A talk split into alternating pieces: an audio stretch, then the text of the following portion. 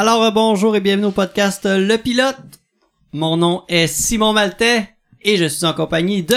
Charles-Olivier Caron. Ça va, Simon? Oui, ça va très bien toi? Ben oui, je suis content qu'on soit là enfin. Après cinq mois Cinq mois d'absence. d'absence, épisode 75. Oui, faut dire que la COVID en début d'année a frappé. Oui, Puis on était occupés après, fait que... occupé de manière diverse avec tous des projets personnels. Exactement, euh, c'est pour ça. donc euh, voilà. Voilà. Mais là, on est content d'être là avec notre invité, Véronique Gagnon, qui est nutritionniste. Bonsoir. Ça va bien? Bonsoir. Oui, ça va bien. Merci beaucoup d'avoir accepté l'invitation. Ben oui. Un épisode sur la nutrition que je pense ça fait deux ans Ouais, qu'on que c'est dans l'air. que c'est dans l'air qu'on pensait faire un épisode sur la nutrition. Oui. Euh, la COVID nous avait scié ça, euh, scié les jambes à ce moment-là. Ouais, en effet. Puis là, ben, on Puis est là, de on- retour en force avec Oui. un épisode que ça fait vraiment longtemps qu'on veut faire. Fait qu'on est bien heureux à soir. Oui, puis on va se dire qu'on est dans le mois de la nutrition, parce qu'on essayait de le timer aussi. Au mois de mars. Au mois de- Ouais, c'est ça. Ouais, mais c'est ça finalement- exactement. Fait qu'on va se dire qu'on est au mois de mars. On ok? va faire semblant. C'est Parfait, c'est bon. Euh, on commencerait tout ça tout bonnement par euh, présenter notre invité, Vénérique Gagnon, titre nutritionniste. bon. Mhm. J'aimerais que tu nous parles un petit peu de comment devient-on nutritionniste, par où on passe, quel Oui. cheminement? Avec, avec plaisir. Mais en fait, euh, je vais, je vais parler, euh, pour commencer, de, du titre. En fait, là, le titre réservé pour les, les nutritionnistes, en fait, c'est diététiste nutritionniste. C'est ça le titre, euh, disons, officiel là, dans, dans la loi. Puis moi, je, je choisis un peu de me, de me dire nutritionniste euh, parce que j'aime pas le mot diète qui apparaît dans mon dans le nom de ma profession. Euh, donc euh, donc c'est ça. Euh, le parcours professionnel, le parcours en fait scolaire pour euh, devenir nutritionniste, c'est euh, ça exige en fond un bac euh, en nutrition qui est quand même contingenté. C'est un bac de trois ans et demi qui comprend 34 semaines de stage dans les milieux de, de soins en, en- dans- dans- principalement, mais aussi dans d'autres milieux de pratique là, de la nutrition. Euh, parce que dans le fond, euh, le, le, le domaine de la nutrition, c'est vraiment vaste. Là, Tu sais, ça inclut euh, à peu près sept branches différentes. Euh, fait que, tu sais, il y a la, la branche clinique là, qui nous amène à travailler dans les milieux de santé comme les hôpitaux, les CHSLD, les CLSC ou en clinique privée. Euh, mais il y a aussi, euh, tu sais, on peut travailler par exemple dans les, euh, les cuisines des hôpitaux comme euh, nutritionniste en gestion, donc plus à l'approvisionnement ou, ou- puis à la distribution des aliments dans euh, la production des menus thérapeutiques et tout ça dans les hôpitaux. Euh, on peut travailler en recherche, on peut travailler en industrie, euh, au niveau pharmaceutique, au niveau de l'industrie alimentaire. On peut travailler euh, au niveau communautaire, plus comme directement en- avec la, la population, faire des ateliers, par exemple, d'éducation à la nutrition.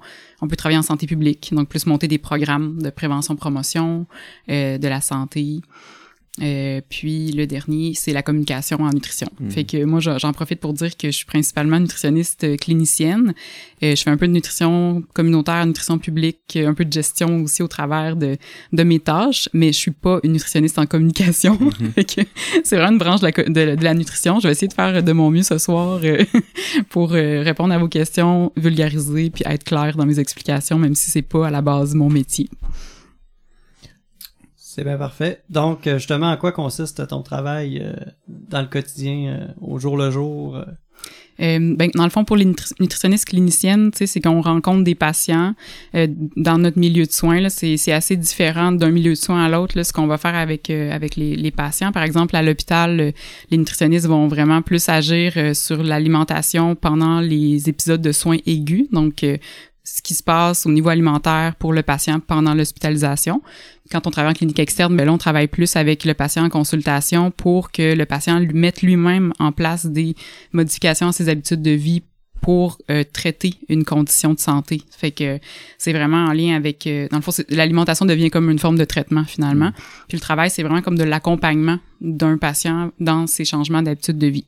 Donc, euh, on a souvent un peu la réputation d'être comme la police euh, de l'alimentation ou la police du poids, mais en fait, c'est vraiment plus un travail d'équipe qu'on met en place avec le patient, puis le patient choisit ses objectifs en collaboration avec le professionnel de la santé.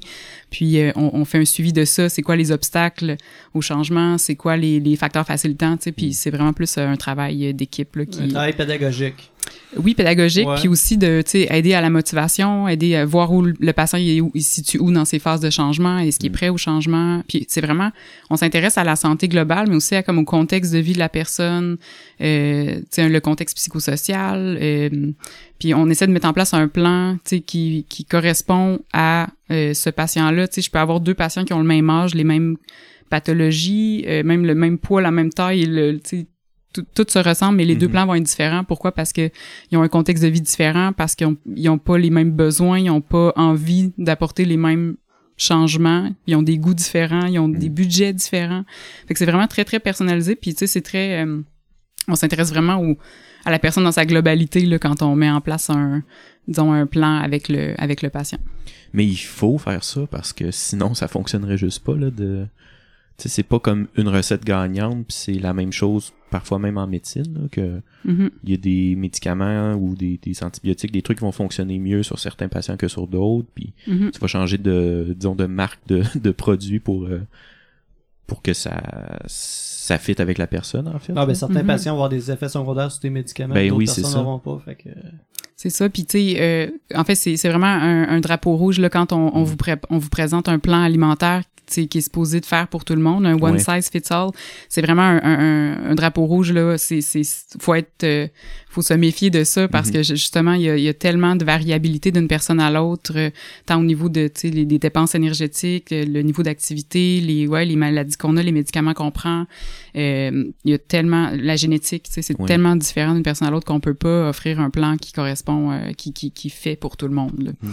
Fait que ça c'est, ouais, c'est un, un des drapeaux rouges. Mais ça, c'est bien aussi. Puis t'as mentionné, ben, euh, jusqu'où, disons, t'es prêt à changer tes habitudes? Parce que moi, par exemple, j'ai beaucoup de misère à changer mes habitudes. Mhm. Qu'à chaque fois que je me dis, euh, bon là, faut que je mange mieux, ça va bien pendant quelques jours. Puis après ça, c'est difficile pour moi de garder, disons, le, le, le cap, si on veut. Oui. Euh, fait que c'est ça. C'est juste, c'est juste que je voulais me confier puis dire que je mange mal. C'est-tu un, un certain. C'est un appel à de- l'aide, aidez-moi. Manque de, manque de discipline. euh, Mais c'est c'est beaucoup de choses. Peut-être de la discipline, mais tu sais, quand t'as envie, tu craves, là, du, du craving, Mhm. c'est Ouais, c'est difficile d'arrêter ça. là. ouais. C'est même impossible. J'imagine qu'il y a beaucoup de facteurs euh, problématiques qui amènent à, à nos habitudes de, de consommation alimentaire, que ce soit. euh, là, je vais en dire de mémoire, là. Le bon je goût. vais te laisser valider ce que ça fait de sens, mais tu sais, juste ton expérience de vie, la manière que tu as été éduqué par rapport à la bouffe, Mhm. ta relation avec la bouffe, tout ça. Fait que j'imagine que ça, c'est un gros euh, melting pot de plein de facteurs qui fait que. De la manière que tu tu t'alimentes, dans le fond? Tout à fait, oui, il y a tellement de facteurs. Tu sais, euh, la nourriture, c'est c'est pas juste des nutriments, c'est aussi un, tu sais, un aspect émo- émotionnel Mhm. lié aux aliments. Il y a, la nourriture, c'est c'est notre culture, c'est notre culture familiale, c'est notre mémoire. Tu sais, c'est- il y a un lien très très affectif euh, euh, avec c'est ça, avec les aliments. Puis clairement, on peut pas euh, mettre ça complètement de côté là quand on, on est face à un, un, un patient, puis un patient qui veut amener des changements. Tu sais, il faut prendre en considération le plaisir de manger, il faut qu'il soit Mhm. maintenu, tu sais, dans, dans les changements aussi là. euh, donc, euh, eff- effectivement, puis tu sais, comme professionnel de la santé, on n'a pas toujours... Par exemple, on, on, on voit, on évalue l'alimentation d'une personne, on se fait une espèce de portrait global de l'alimentation. Puis, on, tu sais, moi, dans, dans mon regard, je pourrais considérer que, tu sais, tel changement serait sûrement prioritaire, tu sais, pour ce patient-là. Mais si le patient, lui, il considère que c'en est un autre qui- qu'il est prêt à, à amener, que c'est Mhm. réaliste pour lui de faire ce changement-là à la place de lui, ben c'est pas moi qui va décider pour lui, tu sais, puis j'ai pas à juger de ça, tu sais, fait que faut aussi avoir un certain, euh, tu sais, prendre du recul puis laisser le patient justement, tu sais, prendre ses décisions, puis ça va être beaucoup plus efficace en fait. Le, le plan va être plus appliqué si ça vient de lui puis que cette Mm. personne-là est, est prête à, à, c'est ça, à faire ce changement-là. Mais tu parlais des cravings, là, tu sais, euh, souvent, on a, on- justement, on, on évolue dans la culture des diètes, tu sais. Euh, on baigne dedans, en fait, tout le monde. Puis on a plein de biais, dans le fond, qui nous amènent à penser que euh, certains aliments sont, sont meilleurs que d'autres, Mhm. que euh, il faut se conformer à une certaine euh, à une, une certaine euh, image corporelle, faut avoir une certaine silhouette, une, la minceur, la musculature pour quasiment avoir de la valeur comme être humain, tu sais, que le, la perte de poids c'est important, qu'on peut pas accepter notre corps tel qu'il est, qu'on doit le mo- remodeler à tout prix. Fait que ça c'est vraiment la culture des diètes, fait que c'est assez culpabilisant, euh, c'est restrictif, Mhm. c'est euh, c'est ça c'est euh, le fait de, de parler de craving, c'est probablement parce qu'il y a une restriction. Ouais. Fait que si tu te prives à 100% de quelque chose, mais tu vas probablement éventuellement, euh, t'es, t'es t'es vraiment dans une espèce de contrôle, mais Mhm. éventuellement ce contrôle-là tombe, puis on peut tomber dans l'excès, tu sais, fait que c'est un cycle. Ouais. Donc on a de la culpabilité, on se restreint de nouveau, puis on retombe dans l'excès. Puis l'idée c'est d'un peu de briser ce cycle-là, Mhm. puis sortir de la culture des régimes pour euh, des diètes, pour éventuellement être plus en paix avec l'alimentation, puis s'autoriser des, des plaisirs dans notre alimentation au lieu de euh, tu d'être toujours comme en, en train de, de parler tu sais, du vocabulaire là, qui est utilisé comme le cheat day, le jour de triche, mais ça veut dire que tu es en restriction si s'il faut que tu, te- tu te laisses une journée pour euh, faire des excès, tu. Ouais, c'est ça. Euh, alors que si on est comme en paix tout le temps, on n'a pas besoin de, de, de faire ça. On n'a pas besoin de mettre un sûr. hashtag euh, cheat day sur nos stories. Et voilà. Exactement. Euh, tu parlais de, de- de- des petites lacunes, Charles. Ouais. Qu'est-ce que t'as mangé pour souper? Euh, j'ai pas soupé. Il a pas soupé avant un podcast sur la nutrition. Ouais. non, mais c'est parce que euh, je vais manger en revenant. J'ai pris une petite collation avant.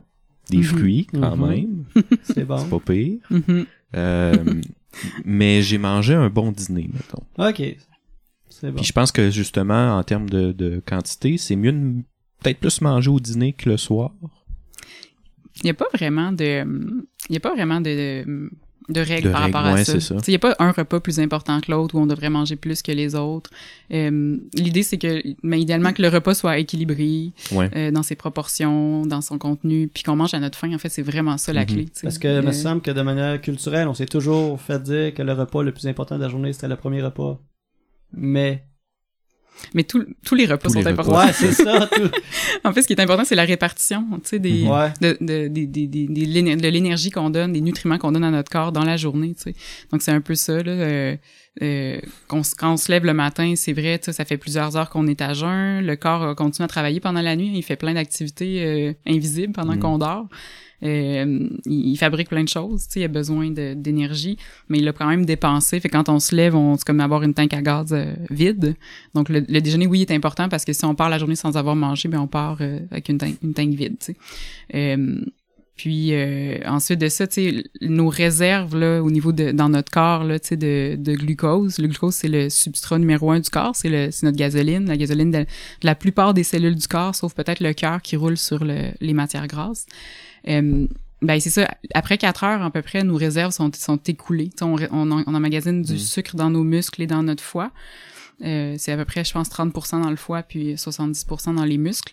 Mais après quatre heures, euh, on a pas mal euh, utilisé ces, ces réserves-là. Donc, c'est pour ça qu'on re- recommande de manger quand même, Mm. tu sais, à- disons, C'est vrai après que les- 4-5 heures, Mhm. ça serait le temps de, de prendre C'est une... vrai que les euh, heures de repas sont approximativement dans ces eaux-là. Peu c'est vraiment là. pour ça. C'est, mais c'est une façon de manger. Il y a plein de façons de manger, Mhm. mais c'est, c'est basé sur ça, sur l'effet qu'on a des, des réserves d'énergie qui sont quand même euh, pas infinies là, dans, Mhm. dans notre corps pour, euh, pour fonctionner. Vous avez mangé quoi, vous autres, pour souper? Que... Euh, moi, j'ai mangé, je me suis fait une bavette de bœuf sur le barbecue Barbecue. avec euh, légumes euh, En papillote. euh, poivrons et euh, asperges avec un riz. Wow. Belle, beau, Ça, c'est de l'équilibre. Ça, c'est l'équilibre. C'est un beau souper. Moi, j'ai mangé la, la recette de sauce à spag de ma grand-mère. Oh. Fait qu'on parlait de recettes affectives. Là, ça, comfort c'en est food, une, ouais, c'est ça. vraiment. Là, ouais, c'est, c'est vraiment ouais, comfort food, Mhm. réconfortant. Puis, euh, C'est quoi le secret de sa sauce? euh, faut que ça mijote longtemps. Ouais, c'est ça. Ouais, puis il y a Mm. beaucoup d'herbes, il y a beaucoup de légumes, Mm. très, très coupés très très petits. J'ai des amis qui m'ont aidé à, à préparer, ils se sont offerts généreusement pour préparer la sauce à spag avec moi en fin de semaine. C'est un projet quand Et- tu fais ça. Ouais, ouais, quand même, c'est des heures de travail. Puis euh, j'étais vraiment têteuse, genre, faut couper les légumes plus petits, ça change le goût. Donc, euh, donc tu, Mais c'est vrai, la possèdes, texture, c'est tu vrai. possèdes la recette de ta grand-mère. t'as- C'est un héritage. Tout à fait. Mm. Puis je suis très, je suis très, euh, très fière d'être capable de reproduire le goût. Tu sais, après plusieurs années de travail, là, j'ai Ouais. atteint le, le goût de, de la sauce de ma grand-mère. Puis tantôt on parlait, tu sais, tu disais, j'ai pas soupé parce que je vais souper plus tard. Probablement que tu vas souper avec quelqu'un plus tard. Mhm. Tu sais, manger c'est un acte social. Fait que ça c'est important aussi. Tu sais, c'est pas juste ce qu'il y a dans l'assiette qui compte, c'est comment on mange. Tu sais, puis dans quel contexte, dans quelle ambiance, puis euh, aussi la- la- le rapport qu'on a avec les aliments. Tu sais, notre relation avec les aliments c'est aussi important que ce qu'on mange. Tu sais, ce qu'on a, ce qu'il y a dans l'assiette. Parce que comme, disons, j'ai envie de dire deux équipes, là. Ceux qui vivent pour manger, puis ceux qui mangent pour vivre. Oui. Tu sais, il y a des gens qui vont manger rapidement, puis ça leur Mhm. dérange pas trop, ils vont manger, puis that's Moi, moi, je suis là-dedans. Mais Ben ouais, c'est ça. Je suis là-dedans. Mais moi, je suis Mhm. plus, qu'est-ce que je mange, puis faut que j'aime ça, faut que ce soit bon, faut que je, pas que je vive un moment, mais presque, là. Mhm. Fait que, tu sais, j'ai cette...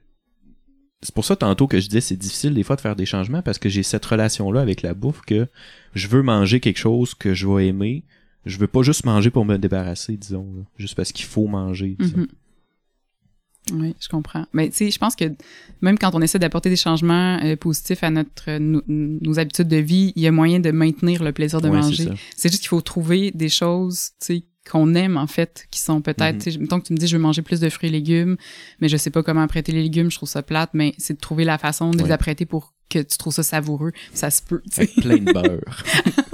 Tu sais, cuit au four, euh, caramélisé, c'est Ouais. bon, c'est Mhm. comme des petits bonbons, là. Ouais, ben oui, c'est ça. En tout cas, fait que c'est de trouver la façon de le préparer qui puis Mhm. que c'est ça que ça reste savoureux, c'est pas l'idée c'est pas de manger des aliments qu'on n'aime pas. Puis ça j'en parle souvent aux patients, tu sais si tu veux manger plus de fibres mais t'aimes pas les pâtes à blé entier parce que tu trouves que ça a une texture de carton, euh, mais ne, ne te force pas à en manger, on va trouver tes fibres ailleurs, on va Mhm. en discuter puis on va trouver d'autres stratégies pour augmenter ta consommation de fibres tout simplement, tu sais. Fait qu'il y a, on n'a pas à manger des aliments qu'on n'aime pas, tu sais, pour améliorer ses habitudes. Ouais. Il y a d'autres choses qui existent. Euh, je rentrerai dans le guide alimentaire canadien Oui. qui a été révisé euh, dans les années dernières récemment, je me rappelle pas de la, de l'année 2019. exacte, 2019. Hey, ça a fait un tollé, ça. Euh, Oui. on a on a enlevé des, des groupes alimentaires. Euh, ben un en fait le produit laitier. Je pense Attends, on a combiné- l'a replacé. On a combiné des groupes alimentaires. Ouais, c'est ça, c'est ça. Ouais. Euh, Qu'est-ce que ça a changé à ton travail euh, concrètement? Ça a changé quelque chose ou? Parce que je me rappelle que le, le, le guide alimentaire canadien à l'époque était très euh, justement là euh, one fit all là. dans le sens que t'es un gars, tu manges tant de fruits, euh, tant, Tant, de tant de calories, tant puis de euh, calories. ouais. Moi, je regardais ça avec la la la la, la morphologie G, puis j'étais comme, je peux pas rentrer tout ça dans mon corps. Une pastèque au complet. Non, non, mais genre 8, 8 9 légumes, puis fruits, puis euh, euh, je me rappelle plus des c'était quoi les chiffres, mais 5 à Mhm. 10 portions de fruits et légumes. Ça va-tu jusqu'à 12 pour les céréales? Et je Avant? m'en souviens pas par cœur parce qu'honnêtement, là, on ouais. l'utilisait pas vraiment en clinique, l'ancien Ouais. guide alimentaire canadien, puis il y a beaucoup de nutritionnistes qui vont vous le dire. Euh, tu sais, on, on considérait déjà désuet là, par rapport Mm. aux approches en nutrition qui ont évolué dans le temps. Là, euh, quand moi, j'ai commencé à ben, il datait d'avant la guerre, deuxième guerre, si je Non. me trompe. Non, ok. C'était 2007. C'était- Ah, non, non, mais il était pas d'origine, il était En pas fait, basé. le, le premier guide alimentaire qui a été conçu, ça a été conçu, oui, pour pallier des, des certaines carences euh, nutritionnelles qui pouvaient se présenter à cette époque-là. Mais ça, c'est le premier, la première mouture, là, c'est vraiment, euh, ça fait vraiment longtemps. Il y a eu plusieurs moutures entre-temps. Ah, ok, Euh. Le dernier qu'on avait avec l'arc-en-ciel, euh, puis bon, Oui. datait de 2007, mais c'est pas vrai, l'arc-en-ciel était là avant, mais la dernière mouture datait de 2007. Euh, il y avait déjà des changements qui avaient été apportés dans cette cette version-là. On parle de le lait, entre autres, les, le- Mhm. la catégorie lait et substituts était apparue dans le- la version 2007 parce qu'avant c'était la catégorie produits laitiers. On avait déjà intégré, par exemple, les boissons de soya dans ce groupe-là et on avait changé le nom pour lait et substituts. Donc on avait déjà commencé, tu à, apporter, par exemple, c'est ça, euh, la, notion de protéines végétales avec les boissons de soya. Le tofu aussi était apparu dans, cette version-là. Fait que c'était, il y avait déjà un changement qui, qui avait été apporté. Les producteurs laitiers avaient beaucoup réagi à ce changement-là déjà. c'est surtout ça qui a fait... euh, Euh, ben là, il y a eu encore une réaction avec la, c'est sûr, avec la version 2019. mhm. Euh, alors que le, le, le lait, les produits laitiers, euh, les, disons, lait et substituts ont été combinés avec les produits viande et substituts pour, pour former un grand groupe qui s'appelle euh, les aliments protéinés. Euh, il y a eu des critiques, même parmi les nutritionnistes, à ce sujet-là, parce que, tu sais, dans les, les autres groupes, c'est vraiment des aliments. là. on a des Mhm. produits céréaliers, des fruits et légumes, puis là, on a comme un nutriment qui apparaît, genre les protéines, OK? Ouais. Puis là, on prend des aliments de plein, tu sais, d'une grande variété, euh, qui ont un profil nutritionnel super différent, puis on les inclut toutes dans le même groupe sur la base qui ont des protéines dedans. Fait que tu sais, ça peut être un peu mince, ça peut être vu comme quelque chose de un peu problématique, mais euh, mais bon, c'est ça, c'est une décision qui a été prise. Puis euh, les produits laitiers ont été quand même intégrés sous la forme d'un genre de petit pot de yogourt. Fait que tu sais, on les a pas toutes représentées. Ça, ça a fait réagir aussi. C'est compréhensible, mais tu sais, il était nulle part, il est écrit qu'on ne doit plus consommer de produits laitiers. C'est juste que maintenant, on a plus d'options pour aller chercher les nutriments qui sont dans les produits laitiers. On peut justement se, aller chercher des, des, produits euh, à, base de protéines végétales.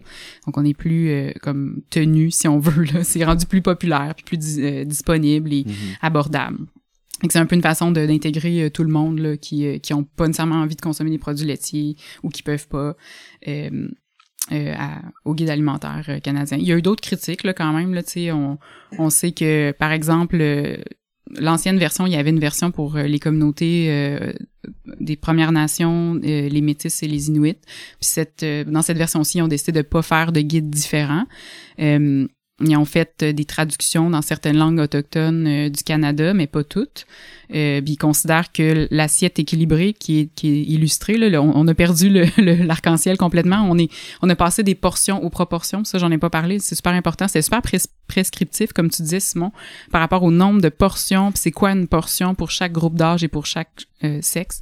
on a évacué tout ça pour vraiment se concentrer sur une proportion. Fait qu'on a une assiette avec la moitié de l'assiette qui est composée de légumes et fruits, un quart de produits céréaliers idéalement agréantiers, puis un quart de produits protéinés. Fait que selon le, tu sais, ta silhouette, ta shape, ta, taille, ton poids. Moi et mon, mettons, euh, mon ami footballeur, on peut respecter les mêmes proportions dans l'assiette, mais moi, mon assiette, elle va être plus petite, puis la, sienne, la sienne va être plus grosse, puis ça va aller avec son appétit aussi du moment, parce que l'appétit varie d'une journée à l'autre, puis d'une pour plein de raisons, euh, d'un repas à l'autre. Donc, on va juste adapter finalement la taille de l'assiette, mais on va garder un peu les mêmes proportions. L'idée, c'est d'avoir différents nutriments qui sont présents à chaque repas pour combler les besoins du corps. Mais c'est beaucoup moins, euh, genre, euh, c'est ça, prescriptif oh. au niveau des, des portions. Euh, fait c'est ça. Ce que je voulais dire, c'est qu'on utilisait déjà pas le guide alimentaire dans le temps, moi, quand j'ai diplômé. On utilisait déjà l'assiette équilibrée. Cette assiette-là était déjà, elle existait déjà mm. comme concept, si on veut. C'est ça qu'on utilisait pour faire des enseignements d'assiette équilibrée. Euh, mais puis on parlait quand même des groupes alimentaires, mais tu sais, on se servait pas des, portions. C'était-tu plus pour monsieur, madame, tout le monde, le guide alimentaire ou? C'est un outil de santé publique. C'est ça. Donc ça, ça c'est vraiment important que de clarifier ça pour les gens. C'est pas un outil, euh, tu sais, clinique qu'on utilise tel quel. moi, je fais mhm. des adaptations quand j'en parle aux patients. Le patient diabétique, par exemple, les pommes de terre, euh, je les classe un peu plus dans, dans les, les produits céréaliers, finalement, parce que c'est féculent, comme le, pain, le riz, les, pâtes, les, les pâtes. Euh, tu sais, on l'adapte en clinique, sauf que c'est fait pour les gens... Euh, disons de 2 ans à peut-être 65 ans, les besoins des personnes âgées sont différents, sont plus mhm. hauts, par exemple, en protéines. Euh, euh, quelqu'un qui s'entraîne ou qui fait des ultramarathons, ben, je veux dire, c'est pas comme ça nécessairement qu'il va manger. C'est pas un outil clinique. C'est pas quelque chose qui va euh, qui va répondre à tous les besoins de chaque individu. C'est des grandes lignes directrices, des choses vers euh, lesquelles tendre. Fait que ça, c'est super important là, de, de, de, de, le mentionner. C'est pour les gens en santé aussi. Quelqu'un qui a une insuffisance rénale chronique, ben je me sers pas nécessairement de, de cette assiette-là toujours. Ou, bref, je vais amener beaucoup, beaucoup de nuances puis beaucoup plus d'informations que, que juste se mange comme ça. Mm. Parce qu'il reste que, mettons, c'est vrai que les besoins varient d'un individu à l'autre, comme tu as dit, mais tu sais, pour aucun être humain, ça va être mauvais de manger des fruits et légumes. Non, exactement. Fait que tu sais, il y a des comme, comme c'est ça, il y a des grandes lignes comme ça, mais ça reste mm-hmm. que les. Après ça, si tu veux vraiment avoir euh, bon la réponse à tes besoins précis, comme tu disais, ton footballeur, ben mm-hmm. là, il va devoir adopter un, une alimentation différente par rapport à justement. tu citais comme exemple, mais je vais dire oui, toi aussi. mais, mais c'est ça, si, si le guide alimentaire, euh, tu sais, le premier, la première mouture était prévue pour euh, pallier à des carences mhm. nutritionnelles, celui-là, il est pratiquement plus prévu pour pallier aux excès, en fait. Parce que souvent, on va avoir des gens qui vont consommer des quantités de protéines beaucoup plus grandes. Euh, si c'est des protéines animales, ben ça vient avec des gras saturés, du cholestérol. Fait que là, on, ramène ça à un quart d'assiette, donc on limite la quantité tout en fournissant au corps ce dont il a besoin mhm. pour fonctionner. Même chose pour les féculents. Souvent, on a des grosses quantités de féculents dans l'assiette, souvent la moitié ou plus. Fait que là, on ramène ça à un corps. Fait que c'est un peu de limiter les, les nutriments qui peuvent être comme consommés souvent en, excès par rapport aux besoins du corps. Puis de venir rajouter là, beaucoup de fruits et légumes dans l'assiette parce que c'est des aliments qui sont pas suffisamment consommés par la majorité des, Canadiens, qui amènent des bienfaits euh, vraiment euh, connus sur la santé. Là. Mm. Quand on parle de portions, euh, j'entends dire qu'un steak devrait avoir à peu près la grosseur de notre paume de main. Euh, dans notre assiette, c'est le cas ou? Ben moi je, je, ramènerais vraiment plus à justement à l'assiette équilibrée. Un quart de ton assiette selon ton appétit, tu sais la grosseur de ton assiette va varier. OK. Euh, c'est quand même un une bonne référence. C'était c'est vrai que c'était quelque chose qui était utilisé là, la paume de la main, l'épaisseur du jeu de cartes, euh, la grosseur du poing pour les féculents, puis euh, bon une certaine quantité de légumes là, selon euh, euh, dans l'assiette. Mais tu sais, on, on focus un peu plus sur les signaux de faim de satiété euh, maintenant dans les approches en nutrition, puis de, de respecter en fait sa faim, c'est-à-dire manger seulement quand on a faim. manger quand on a faim physiquement, pas nécessairement parce qu'on a comme un, une, on... j'ai rien à faire. ouais, un, un, ennui ou une émotion forte ou tu sais se mm. questionner pourquoi on mange en fait. Puis aussi respecter sa satiété, ça c'est super important parce qu'on on est comme habitué, on est élevé pour, euh, euh, en tout cas, la génération de nos parents, nos grands-parents, puis peut-être la nôtre, euh, tu sais, c'est comme finis ton assiette, mm finis ton assiette si tu veux du dessert, fait qu'on négocie avec ça. On, est un peu élevé pour surmanger, tu sais, on est habitué à ne pas respecter nos signaux, puis on, perd un peu la, connexion avec notre corps par rapport à nos signaux de rassasiement, tu sais. Puis le corps, il envoie des signaux quand il y a une distension au niveau de l'estomac. L'estomac se gonfle quand il y a des aliments qui arrivent dedans, puis il va se gonfler pour pouvoir effectuer son brassage, faire sa, sa job mhm. euh, de digestion. Puis fait que ça, ça quand l'estomac est distendu, ça envoie un signal au cerveau pour dire ah commence à avoir peut-être assez de nourriture. Puis il y a aussi des niveaux de nutriments qui arrivent dans le système digestif. Quand ça atteint un certain seuil, il y a aussi des signaux qui sont envoyés. Euh, puis tu sais quand on dans le fond on mange très rapidement, ben on, on laisse pas le temps à notre corps d'envoyer mhm. ces signaux-là. Mais ce qui arrive quand on force, par exemple, un enfant à finir son assiette ou que nous-mêmes on se force à finir l'assiette pour pas gaspiller parce qu'on a été élevé comme ça, mais on, on finit par un peu briser ces signaux-là, puis on finit par perdre le contact puis plus vraiment les, les sentir, tu sais, puis c'est dur à, c'est compliqué à retrouver, ça se mm. fait, mais euh, c'est ça, il y a ça. Respecter la, sa satiété, ben c'est ça qui va déterminer en fait combien tu dois manger de viande, tu sais. Quand, ben, quand t'en as assez. t'en as parlé, j'avais exactement un point là-dessus, tu sais, la limite de pression appliquée pour un parent, mettons, sur un mm-hmm. enfant de manger ses légumes. Euh, sur justement finir son assiette, sinon t'auras pas de dessert, ces trucs-là. C'est mm-hmm. vraiment de jouer plus avec la, le pourcentage de variété des aliments pour qu'ils goûtent un peu à tout, j'imagine. Oui, mais c'est sûr que si le, mettons, le moment du repas devient un moment stressant puis un moment désagréable pour l'enfant, ben il va associer négativement l'alimentation, euh, tu sais, dans sa vie là. Fait c'est sûr que quand quand le parent devient stressé, puis c'est normal, c'est vraiment vraiment normal d'être stressé quand l'enfant mange pas beaucoup, mais quand il, si on veut, il transfère son stress sur l'enfant, ben ça ça aide pas à ce que le moment du repas devienne agréable. Puis je pense que ça c'est vraiment un point super important. Puis après ça c'est vraiment d'exposer l'enfant à différents aliments de façon répétée. Ça peut prendre jusqu'à 20 expositions avant qu'un enfant aime un aliment. Euh, puis c'est pas nécessairement de le, forcer à, manger qui va faire qu'il va développer une bonne relation avec cet aliment-là, mais de le, le, rendre disponible, même de le laisser dans l'assiette, de le mettre dans l'assiette puis de dire ben je, te demande au moins de le tolérer dans ton assiette. Puis ça se peut qu'il finisse par y goûter parce qu'il est là puis il a, a, le choix de, de le manger ou pas. Il y a des petits trucs là par exemple pour exposer l'enfant. Juste la manière des fois de l'apprêter différemment il va il va le manger ou oui, ou un moment donné, il va juste se décider à y goûter parce qu'il va voir, il va imiter son parent, il va imiter son frère. Des fois, laisser les aliments sur la table puis laisser les enfants se servir eux-mêmes dans leur assiette, ça peut faire en sorte que, bon, au début, l'enfant va peut-être prendre juste la viande puis les patates douces, mettons, tu sais.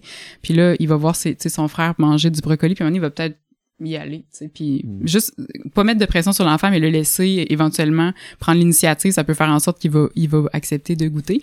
Puis j'avais vu aussi un petit truc que des nutritionnistes donnaient, par exemple une nutri qui parlait d'une soupe aux légumes avec des pâtes puis du poulet qu'elle servait à ses enfants. C'était une de ses recettes préférées à elle, puis elle avait décidé de ne pas cesser de l'offrir parce qu'un des enfants l'aimait moins, tu sais. Fait que ça, c'est quelque chose, là, il y a, des responsabilités entre à partager entre l'enfant et le parent, puis on pourra en reparler. Elle, mettait un bol à côté, de, un bol vide à côté du bol de soupe, puis elle disait à l'enfant, mange ce que tu veux dans la soupe, puis ce que tu veux pas manger dedans, mets-le dans le bol à côté. Puis elle a continué à servir la soupe régulièrement, puis au début, il y avait beaucoup de stock dans le bol à côté, mais au fur et à mesure, il y en avait de moins en moins. Fait que, tu sais, l'enfant s'est mis à goûter finalement à des petits morceaux de certains des légumes qu'il aimait pas, puis éventuellement, il s'est mis à les manger de façon régulière. Donc en enlevant toute la pression, l'enfant s'est senti comme libre de goûter, puis il a fini par le faire par, lui-même, mais on l'a exposé à ces aliments-là. Puis quand on parle, de partage des responsabilités, c'est en fait que l'enfant est responsable de sa faim, de, savoir s'il a faim, il a peut-être pas faim, du, du niveau de sa faim. Il est responsable de s'asseoir à table à tous les repas, de rester un certain moment aussi assis à la table, ça c'est sa responsabilité, puis de pas amener ses jouets à la table. Euh, le parent lui est responsable fait que lui, ça, c'est le combien. Fait il est responsable du combien, combien je mange, puis un peu mon euh, ma présence à table. Parce que l'enfant, dépendamment de son âge, mm-hmm. dépendamment s'il y a une poussée de croissance, ça peut varier beaucoup aussi. Oui. Des fois, le, là, j'ai un gars, il va avoir 9 ans, c'est peut-être les, c'est peut-être moins en pointe, là, mais les, les, les garçons à, ma conjointe, à ma blonde, euh, des fois, ils sont une semaine, non, non, ça, ça mange, ça mange, puis l'autre la semaine d'après, euh, ils vont manger le corps de ce qu'ils ont mangé dans l'autre semaine dans leur recette. Mais j'imagine que c'est le côté évolutif euh, de l'humain puis tout ça qui. Oui, c'est vraiment la, comme tu dis les, la croissance. Puis il faut faire confiance à l'enfant par rapport à sa faim justement. C'est vraiment lui qui est le maître de ça. Puis hmm. les enfants, ils ont vraiment des signaux qui sont intacts. Faut comme les, faut les truster là-dedans, faut leur faire confiance, tu sais. Euh, puis le parent lui est responsable de euh, où est-ce qu'on mange? Est-ce qu'on mange sur le divan ou à la télé ou on mange à table? Il est responsable de qu'est-ce qu'on mange? Donc ça devrait être le parent qui choisit le menu et non l'enfant. Euh, puis responsable de l'ambiance aussi. Donc, on mm. parlait de ambiance stressante. Est-ce qu'il y a beaucoup de tension à table entre les gens, c'est tout ça. Fait que c'est un peu ça les, les euh, le, le, le quoi, c'est le parent. La qualité de l'alimentation, c'est le parent qui devrait être responsable. C'est pas l'enfant qui devrait choisir ce qu'on achète à l'épicerie. Oui, on peut offrir des, des petites gâteries. Bon, choisis-toi quelque chose, mais les menus au quotidien ne devraient pas être décidés nécessairement par l'enfant. Fait que le quoi, le où et le comment, c'est le parent, puis le combien, c'est l'enfant. Fait que c'est un peu de revenir aux responsabilités à qui ça appartient. Fait que ça, c'est des trucs, mais je sais que c'est hyper complexe, puis il y a beaucoup, beaucoup de, de situations euh, qui, qui sont qui dépassent beaucoup ce qu'on vient de dire, là, qui peuvent euh, engendrer des difficultés avec l'alimentation avec les enfants. Puis il existe des nutritionnistes qui sont spécialisés en pédiatrie qui peuvent aider là, à ce niveau-là. Il, y a, beaucoup de formations en ligne d'ailleurs. Si ça vous intéresse, je mettrai des, euh, des références en, en commentaire là, de, de l'épisode. Mm. Mm. Super. Parfait. Euh, je rentrerai peut-être dans les troubles alimentaires. Mm-hmm. Euh, je vais te laisser. Euh, ben, je peux nommer un peu qu'est-ce que je connais. Mettons l'anorexie, la boulimie. Charles, de ton côté, L'anorexie, la, boulimie. Mais c'est vrai que c'est ceux aussi qui sont, disons, peut-être le plus représentés, si on veut. Ouais. Mm-hmm. Mais par la suite, quels qu'on pourrait. Mais vous voulez savoir? Les, les expliquer en même temps, c'est quoi? Euh, oui, ben dans le fond, je, ça, ça pourrait être, on pourrait en parler pendant vraiment longtemps, mais tu sais, l'anorexie, c'est plus comme une, une restriction, une, préoccupation excessive par rapport à son poids, par rapport à son image, puis une restriction euh, très importante là, des, des apports. Euh, dans la dans la boulimie, il y a des, des de la restriction, puis il y a des, des rages alimentaires qui euh, c'est comme un cycle en fait là, qui qui se produit. Euh, il, il, existe aussi l'hyperphagie boulimique où on a des rages très importantes d'aliments, euh, vraiment des quantités très importantes d'aliments qui sont ingérés dans une courte période de temps, euh, suivi souvent de, de, de privations aussi là, en lien avec ça. Euh, ceux-là sont comme dans le dans le DSM-5, là, qui, qui est le, le, disons, le, le livre de diagnostic euh, ouais, au niveau de la santé mentale. Euh, c'est vraiment une spécialité en nutrition. Fait que je veux pas vraiment en parler trop euh, euh, longuement parce que c'est pas ma spécialité. Euh, mais sinon, il existe aussi des, des problématiques de, de, comportement alimentaire qui sont pas dans le DCM5, mais qui sont qui sont plus peut-être récentes. Là, on, on, on, les a nommés plus récemment. Il y a l'orthorexie, qui est le fait de, de manger, dans le fond, d'avoir une préoccupation vraiment excessive pour la qualité de son alimentation. Donc, on peut, euh, en venir à ne pas être capable, par exemple, de manger au restaurant ou de manger avec des amis si on sait pas exactement comment les aliments ont été préparés, de couper comme tout le gras, tout le sel, tout le sucre dans notre alimentation. Euh, puis il y a la bigorexie qui est une préoccupation, euh, en fait une compulsion au niveau de l'entraînement, l'activité physique, puis euh, le, fait d'être le désir d'être musclé en fait euh, qui peut amener à vraiment un entraînement là, très excessif là, qui va qui va se faire à tous les jours même si on est blessé même si on est malade même si on est épuisé là, fait que ça peut amener des conséquences quand même graves sur la santé. Puis c'est un peu combiné à une dysmorphie musculaire là, le fait de, de se voir différemment qu'on est là. Une dysmorphie qui peut euh, aussi se retrouver dans les autres troubles alimentaires là. le fait d'avoir une perception quasiment visuelle de notre corps qui qui est très loin de la réalité finalement ouais. Fait que ça, c'est ça, il y a des ressources spécialisées là, qui existent là, en nutrition, en psychologie. Souvent, c'est des suivis conjoints qui se font en Ben, nutrition et en psychologie parce que c'est la, la base, la source de ces, ces mal-être-là sont vraiment au niveau psychologique. Mhm. Euh, puis la nutritionniste peut aider à la personne à, disons, à réintégrer une structure alimentaire qui est comme plus saine pour elle, puis à combler les besoins de son corps et tout ça. Mais le travail majeur, il est vraiment en, en psychologie. Ok. là. Mm. Oui. Avez-vous d'autres questions à, à ce sujet? Non, je voulais juste faire un petit topo, voir un petit Oui. survol là-dessus. Mais ça, ça m'amène euh, peut-être à parler peut- des régimes. Oui. euh, parce Ouais, que Qui amène mets des troubles alimentaires Ben, qui c'est mènent ça. à des régimes. c'est ce euh, que j'allais dire, parce que des fois, pas toujours, mais des fois, les deux sont liés aussi. Mhm. Euh, tu parlais là le fait de soit la dysmorphie ou le fait de vouloir perdre du poids à tout prix, de penser que la perte de poids là, c'est comme l'apogée à atteindre, là, qu'il faut Mhm. absolument perdre du poids.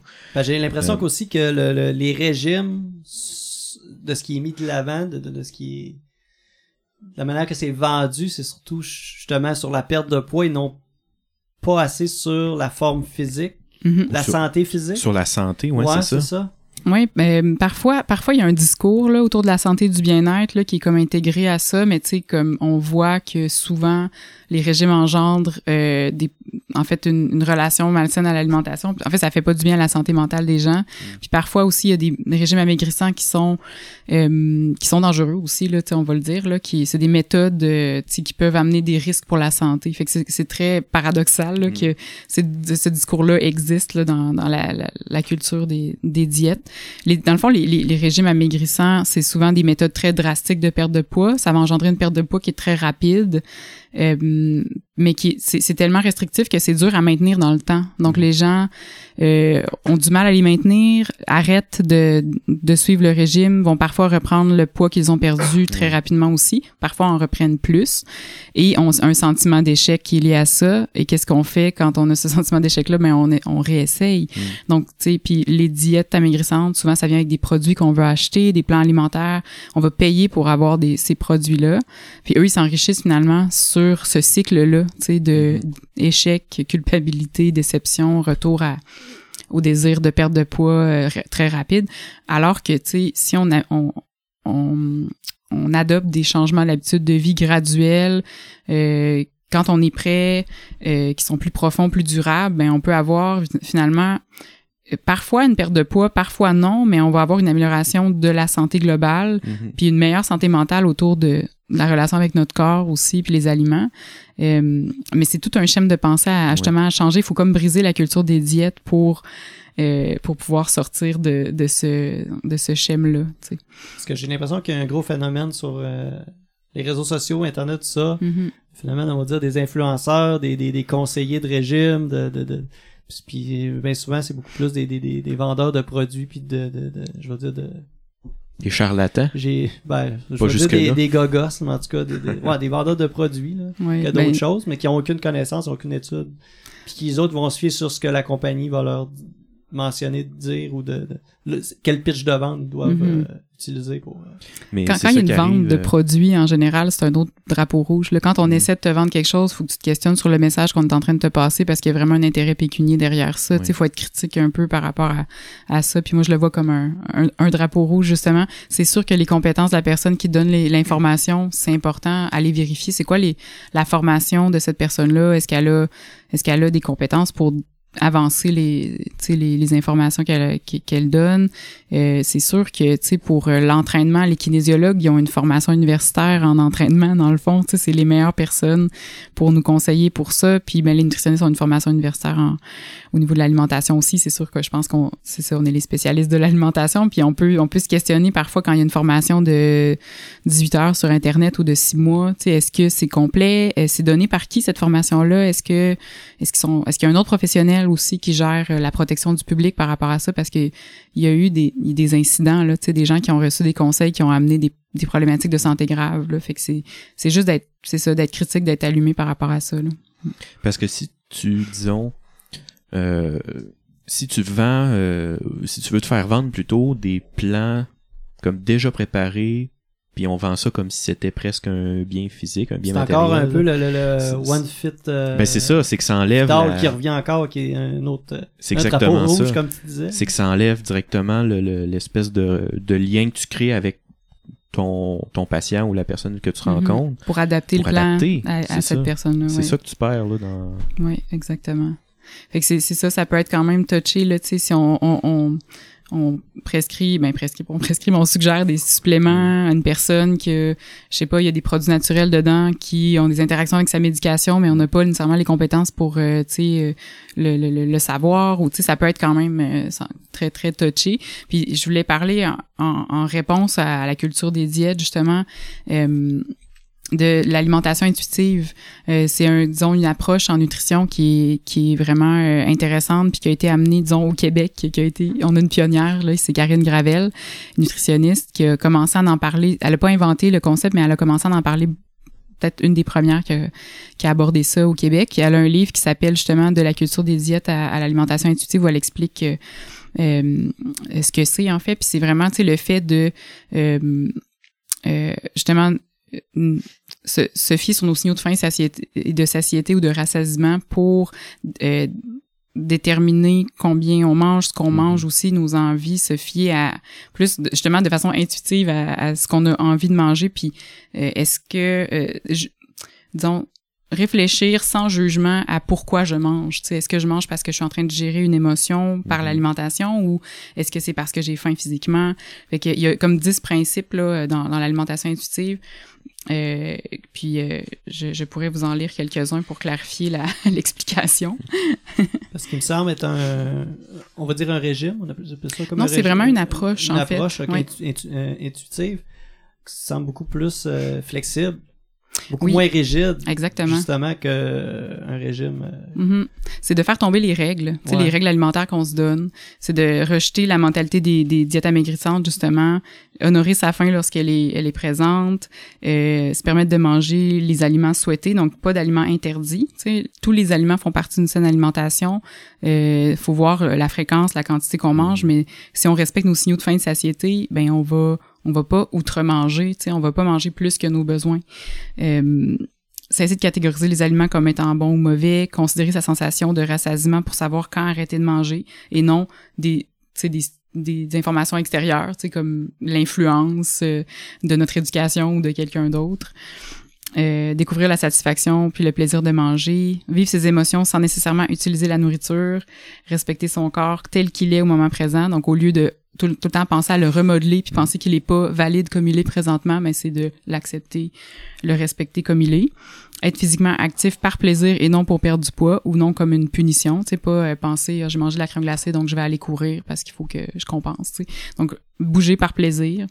Euh, puis honorer sa santé et ses papilles gu- gustatives par ses aliments préférés. Donc, se permettre, tu sais, de manger nos aliments préférés euh, sans culpabilité, finalement, euh, mais en respectant nos signaux. Fait que c'est ça les 10 principes. Puis si je vous invite à, à regarder son, à lire son livre si ça vous intéresse un peu plus cette, euh, cette approche-là. Le, le point sur il n'y a pas de mauvais aliments. Je suis désolé, mais les olives. Ça, ça, J'ai- ça serait mais- catégorisé. oui, pour, pour moi. Ça, c'est un choix de goût. Mais j'ai tel... Ouais, c'est ça. Je, je niaisais un peu, mais c'est Mhm. j'ai tellement essayé, puis ça, je pense qu'on peut pas m'en vouloir pour ça, qu'à chaque fois, je me dis, ah, je vais, je vais réessayer, je vais Mhm. goûter. À chaque fois, ça passe pas, ça passe jamais.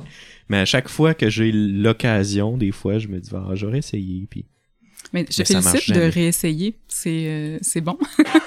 Il y a beaucoup de gens qui ont comme déterminé que certains aliments, ils seront jamais, feront, feront jamais partie de leur vie, puis ils ont arrêté d'essayer. Mhm. C'est chouette que toi, tu continues. Mais tu sais, ça, ça fonctionne pas. J'haïs toujours autant les olives. Ça se peut. à chaque fois, je me dis, ben, qu'est-ce que les gens trouvent à ça? Je vais essayer. Mhm. Puis finalement, c'est comme non.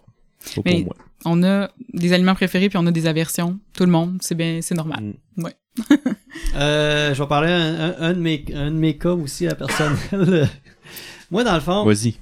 Euh, je mange pas beaucoup de fruits dans la vie. Cependant, il y a des légumes dans toutes mes assiettes pratiquement. Donc, je suis beaucoup légumes, je suis pas beaucoup fruits. Mhm. C'est-tu quelque chose Est-ce que il y a des trucs qu'on retrouve chez dans les fruits qu'on trouve pas dans les légumes par exemple qui euh, c'est important que j'irai chercher? J'en mange des fruits mais c'est c'est plus rare, beaucoup plus rare.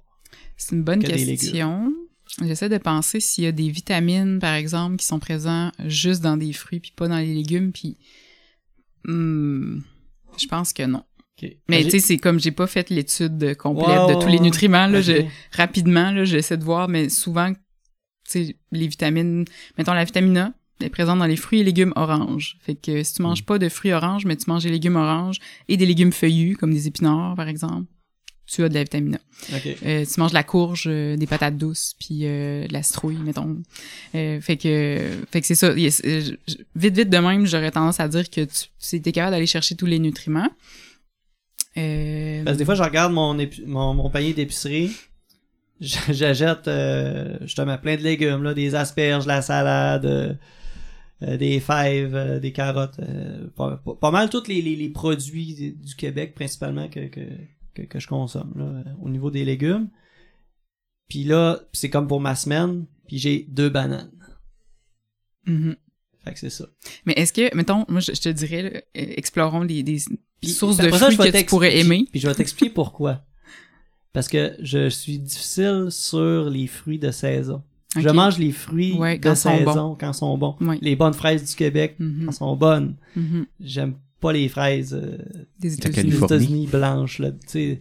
Euh, je mange des bleuets quand il y a des bleuets, dans le temps des mm-hmm. bleuets, tu sais, tout. Fait que je suis vraiment puis j'ai euh, grandi euh, puis justement, sur les pommes, j'ai beaucoup de difficultés parce que j'ai grandi euh, sur ma rue, euh, j'avais un ami que dans sa cour, il y avait deux pommiers. Donc on mangeait tout le temps des bonnes pommes fraîches toute mhm. l'automne durant. Puis là, j'arrivais avec des pommes le restant de l'année.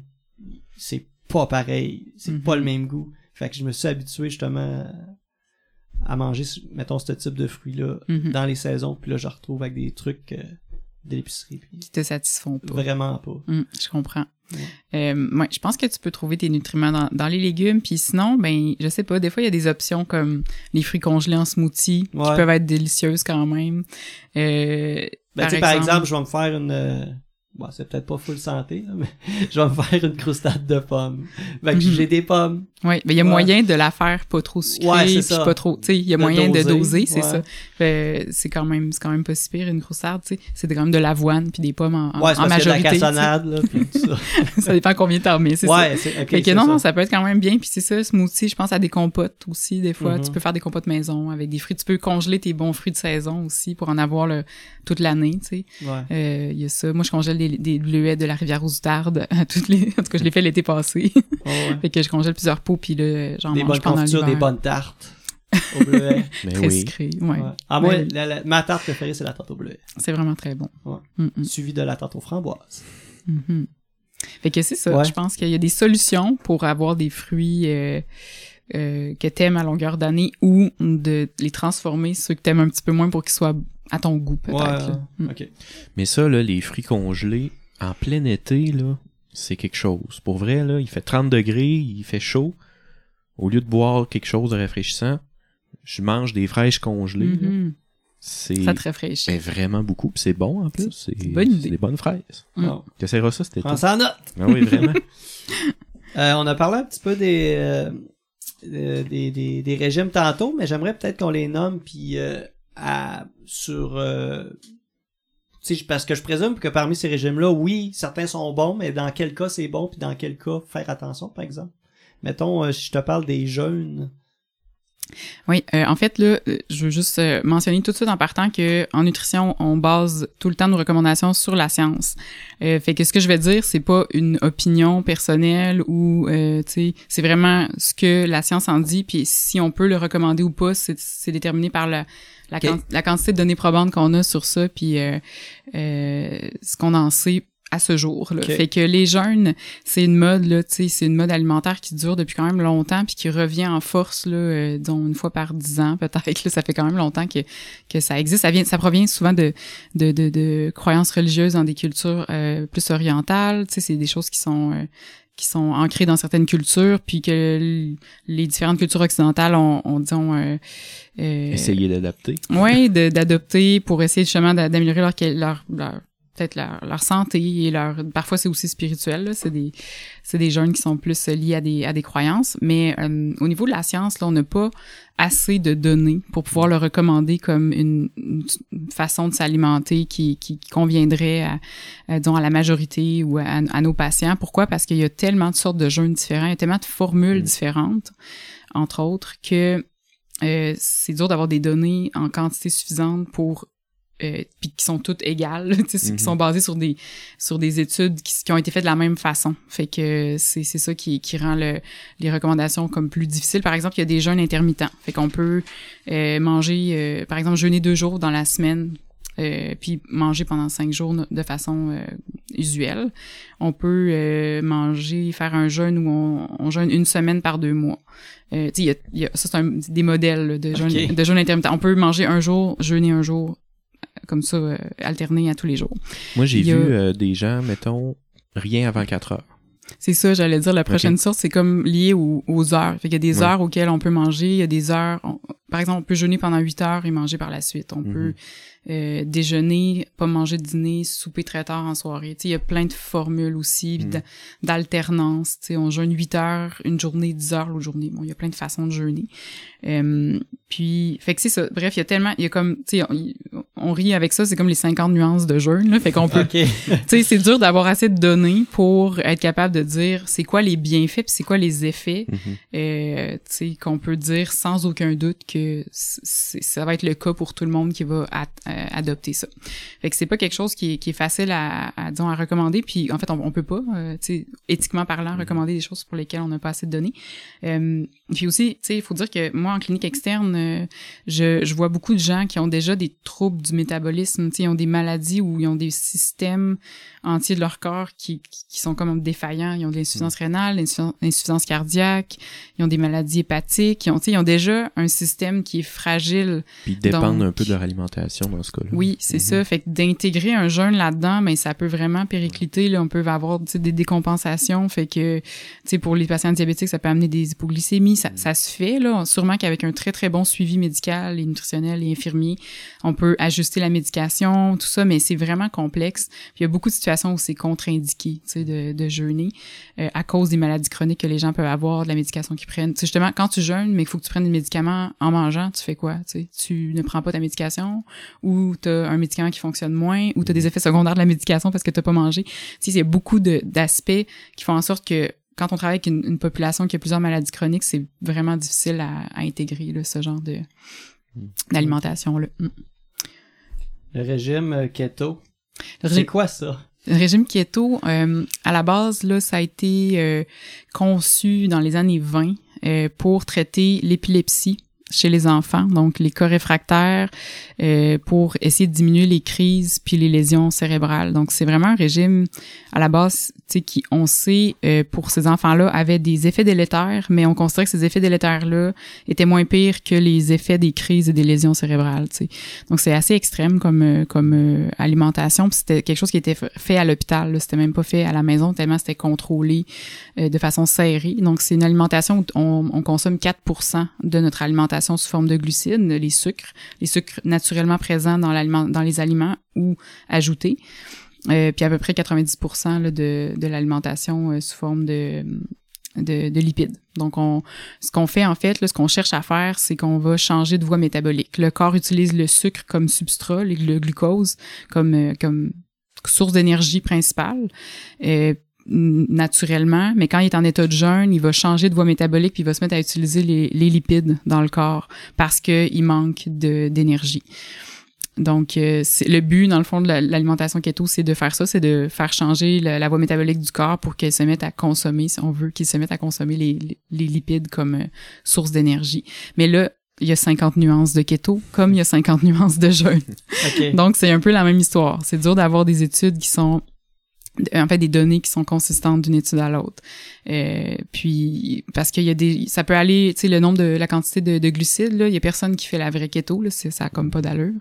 Euh, ça peut aller entre 10% et 30% selon le, la sorte de keto. Il y a différentes diètes euh, qui existent. Euh, Fait que c'est ça, il y a beaucoup de variations.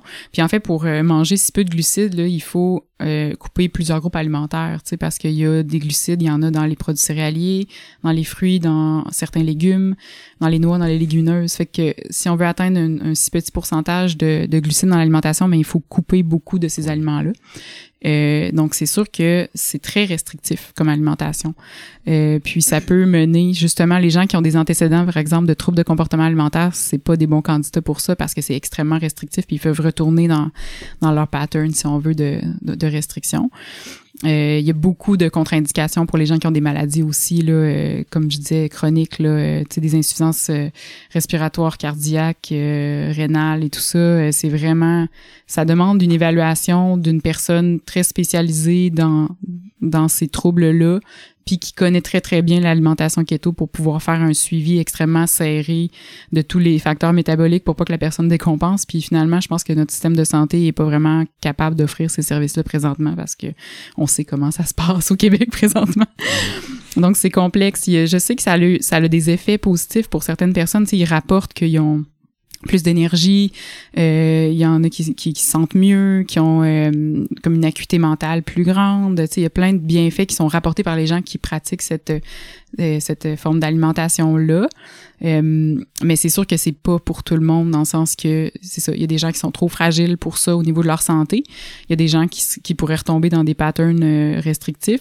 Faut dire que tu sais on, on, mange de façon sociale, mais quand on mange keto, euh, tu sais est-ce que ta famille mange keto avec toi ou mm-hmm. est-ce que tu peux manger au restaurant, tu sais il y a des limitations aussi qui font qu'on c'est plus dur de partager peut-être l'alimentation avec des gens quand quand on a des alimentations aussi restrictives, puis on peut développer des carences aussi, tu sais. Imposer tes restrictions à ta ta famille, des fois ça peut des conflits aussi.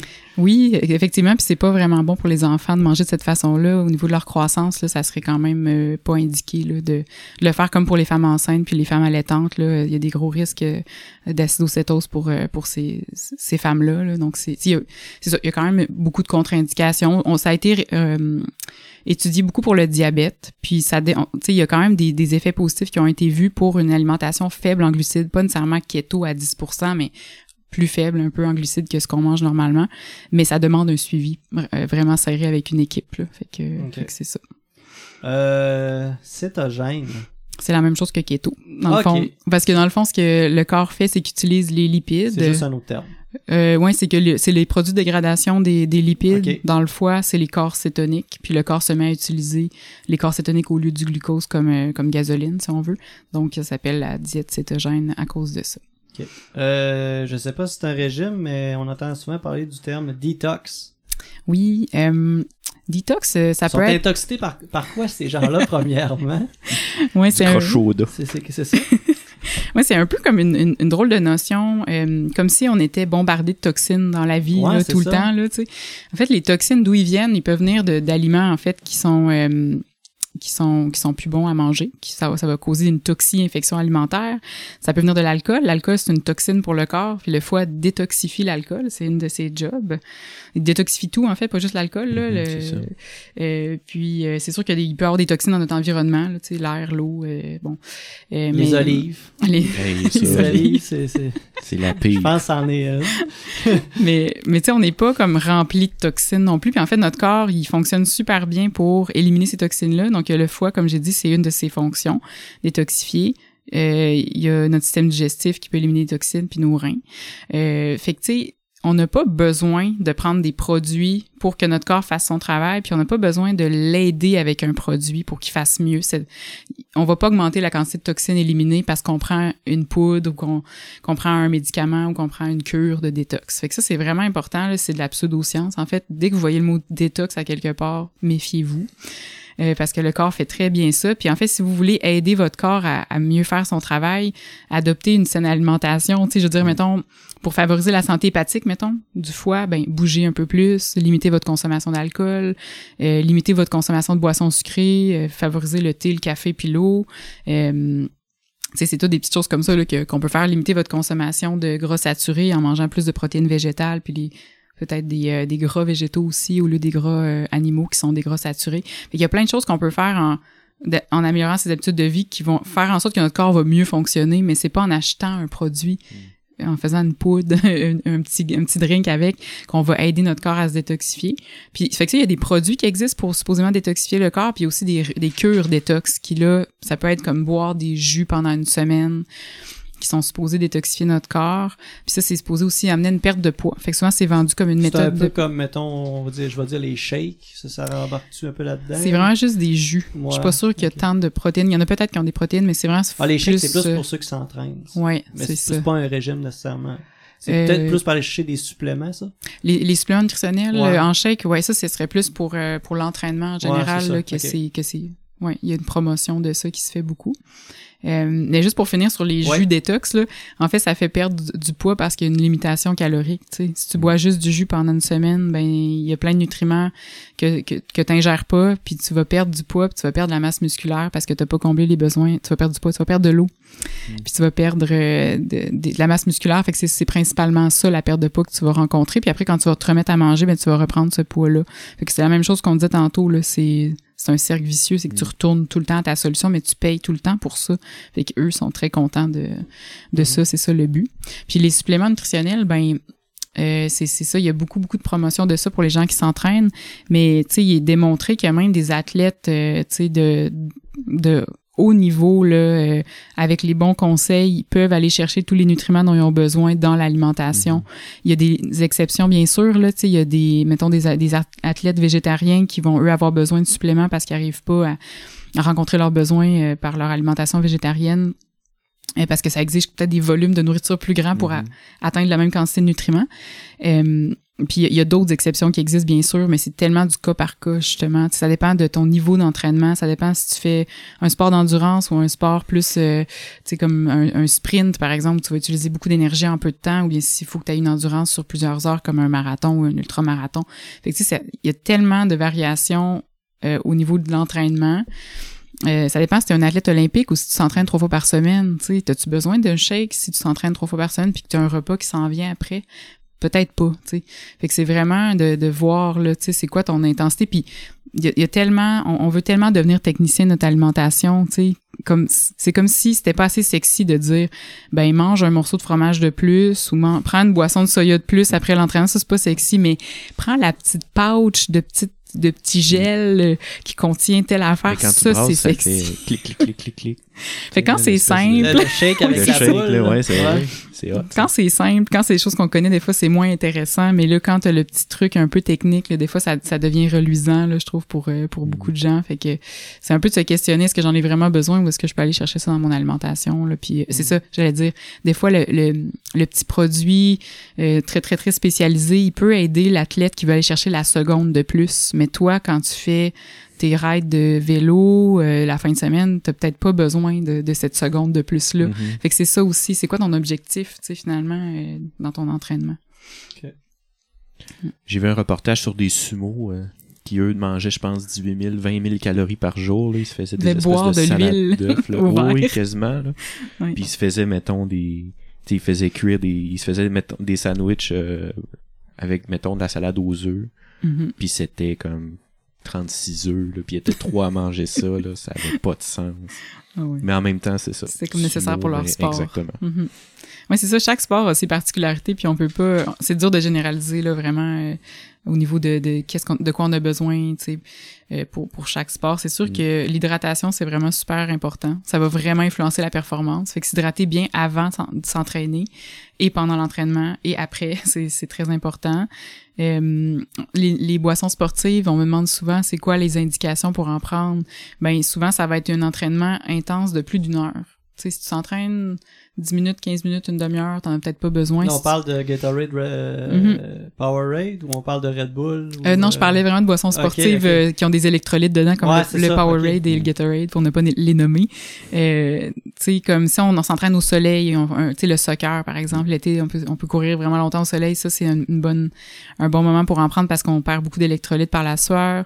Euh, puis, puis on a besoin d'énergie aussi, euh, de se recharger un peu pendant l'entraînement.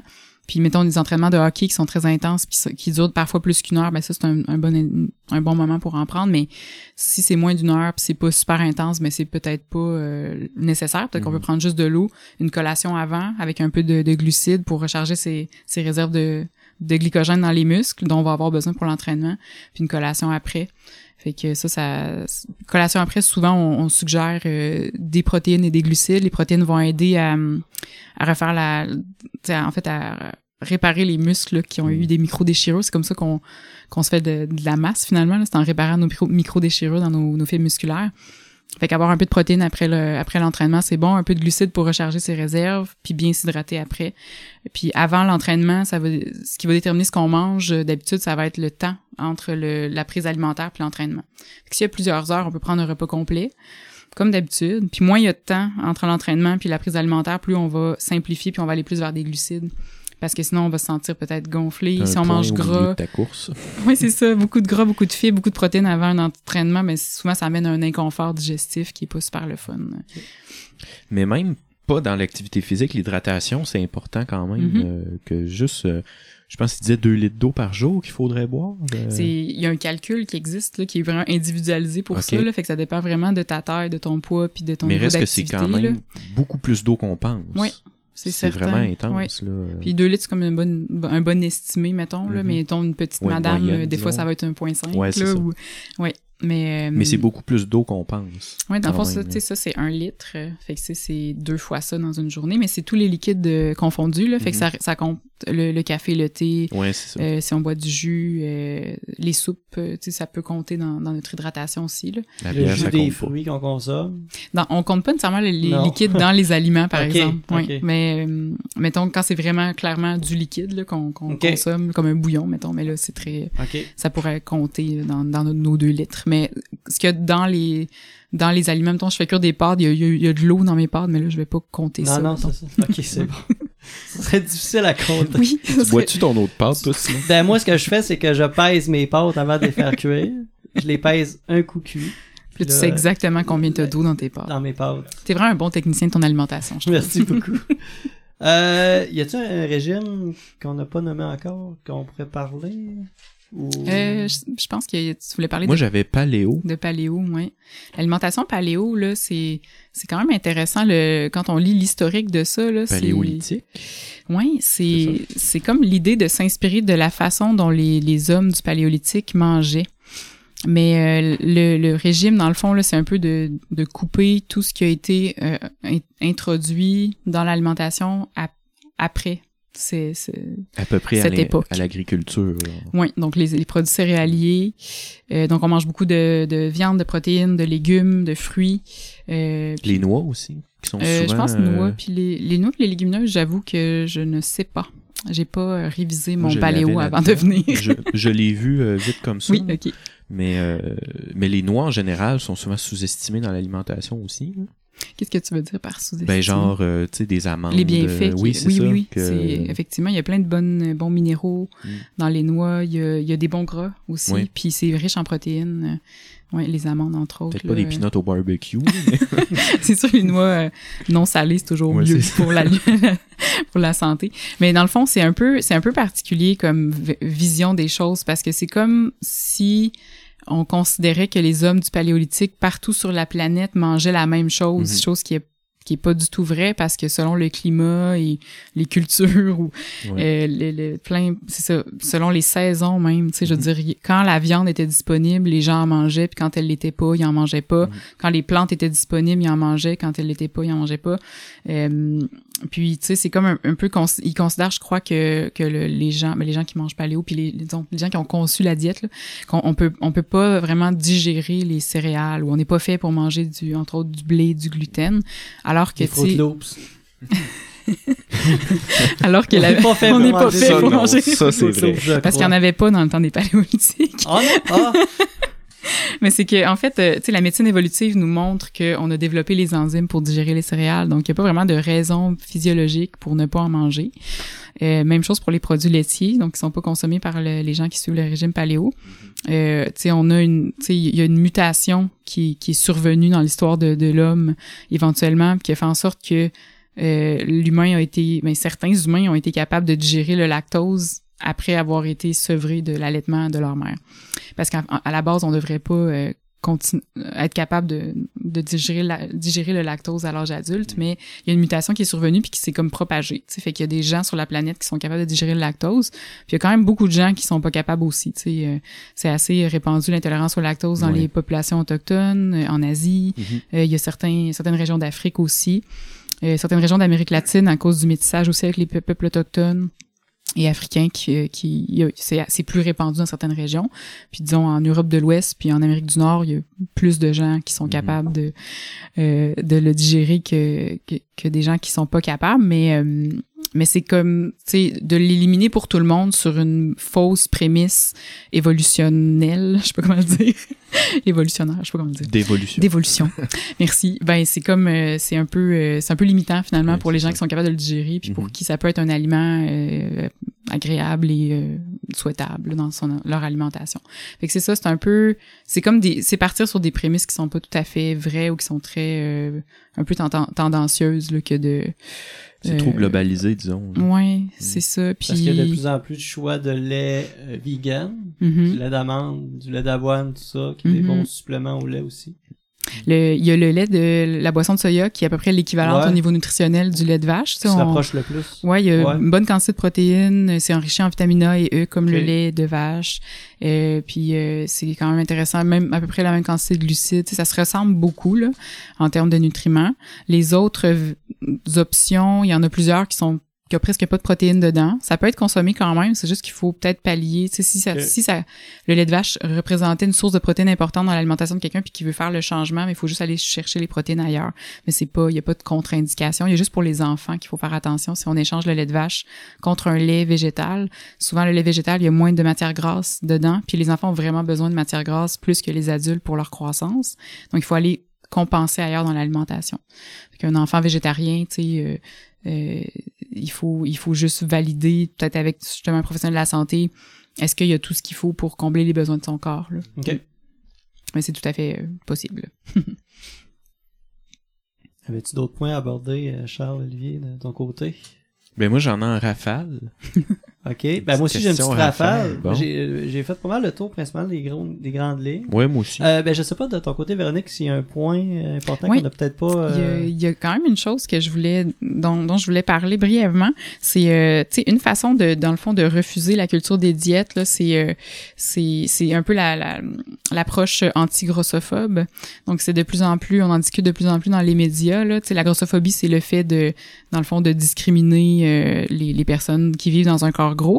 Euh, puis c'est c'est de, de, plus en plus discuté parce que ça a un impact là, à plusieurs euh, égards dans, dans leur vie pour leur qualité de vie, les gens qui vivent dans un corps gros.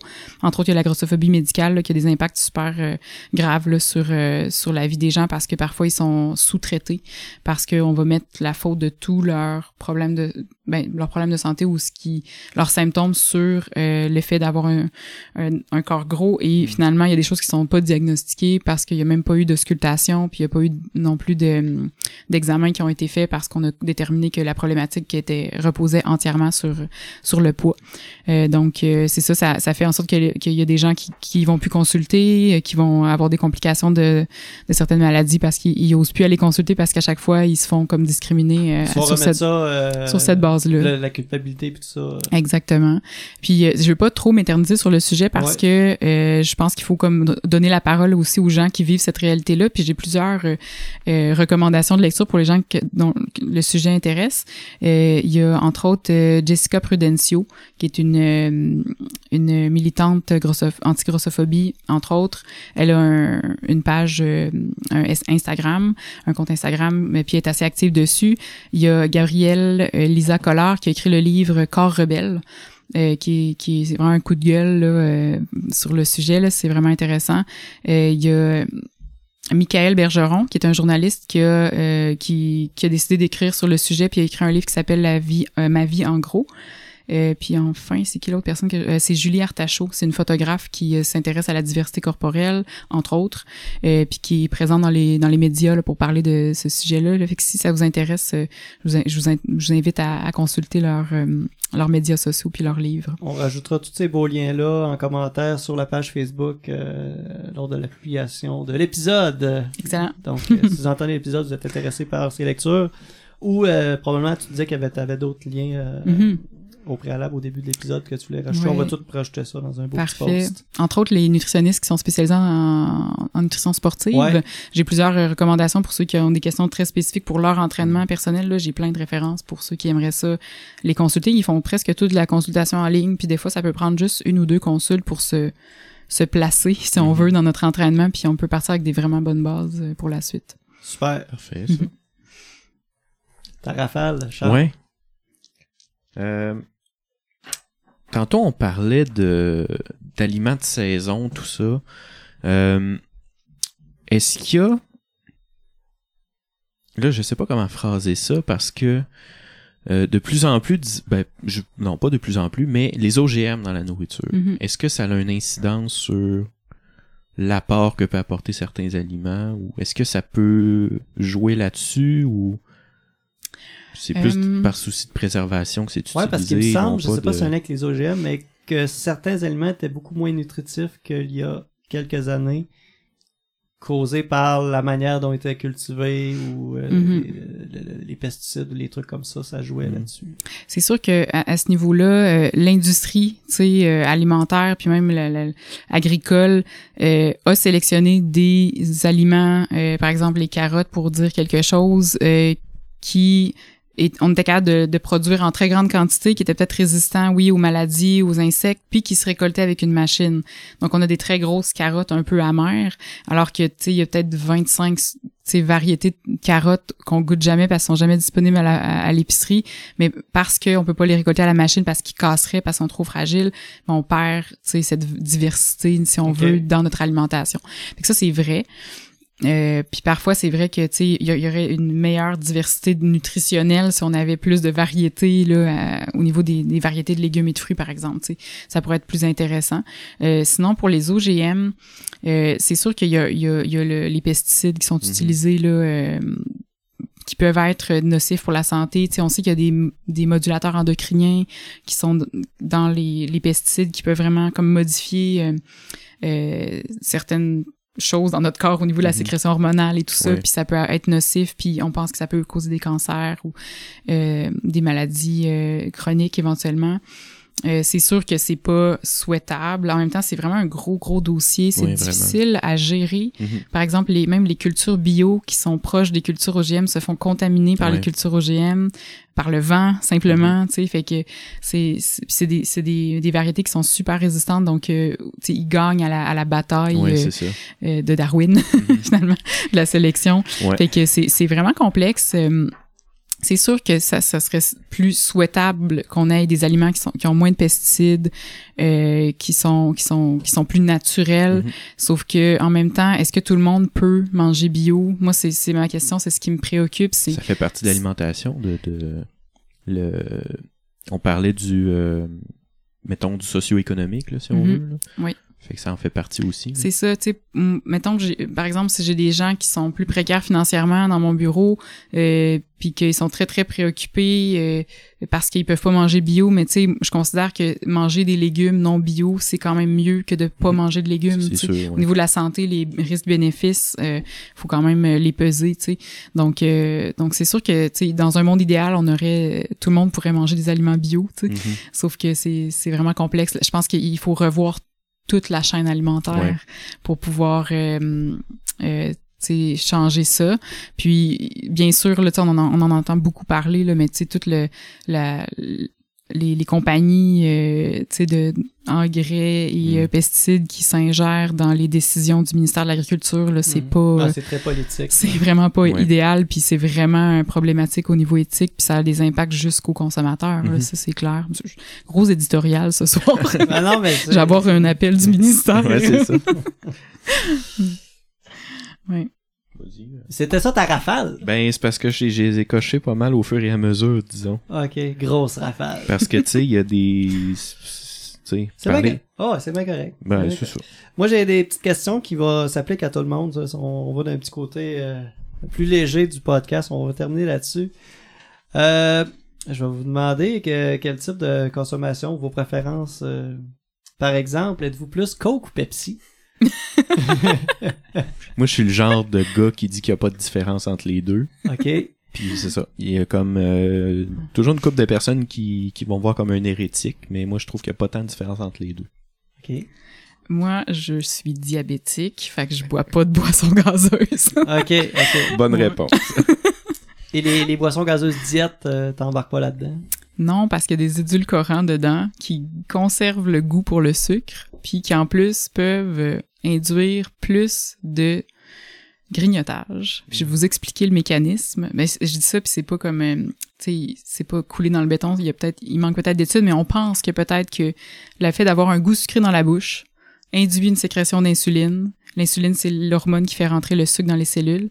Puis là, il y a de l'insuline qui est là, qui attend le sucre. Le sucre n'arrive jamais parce que c'est du faux sucre qu'il y a dans, dans cette boisson gazeuse-là. Puis étant donné que le, faux, le sucre n'arrive jamais, mais le corps envoie des signaux de faim. Donc, on se met à grignoter plus. On se mettrait à grignoter plus parce qu'on a consommé des produits avec des édulcorants. Fait que c'est un peu contre-intuitif parce qu'on Mhm. essaie de limiter notre apport calorique, mais finalement, on l'augmente ailleurs. Fait que, étant donné qu'on pense que ça a cet effet-là, les, les édulcorants, ben, c'est sûr que c'est moins recommandé. C'est sûr que ça n'a pas d'impact sur la, la glycémie en soi, Oui. mais ça peut en avoir un autre ailleurs. C'est trompeur.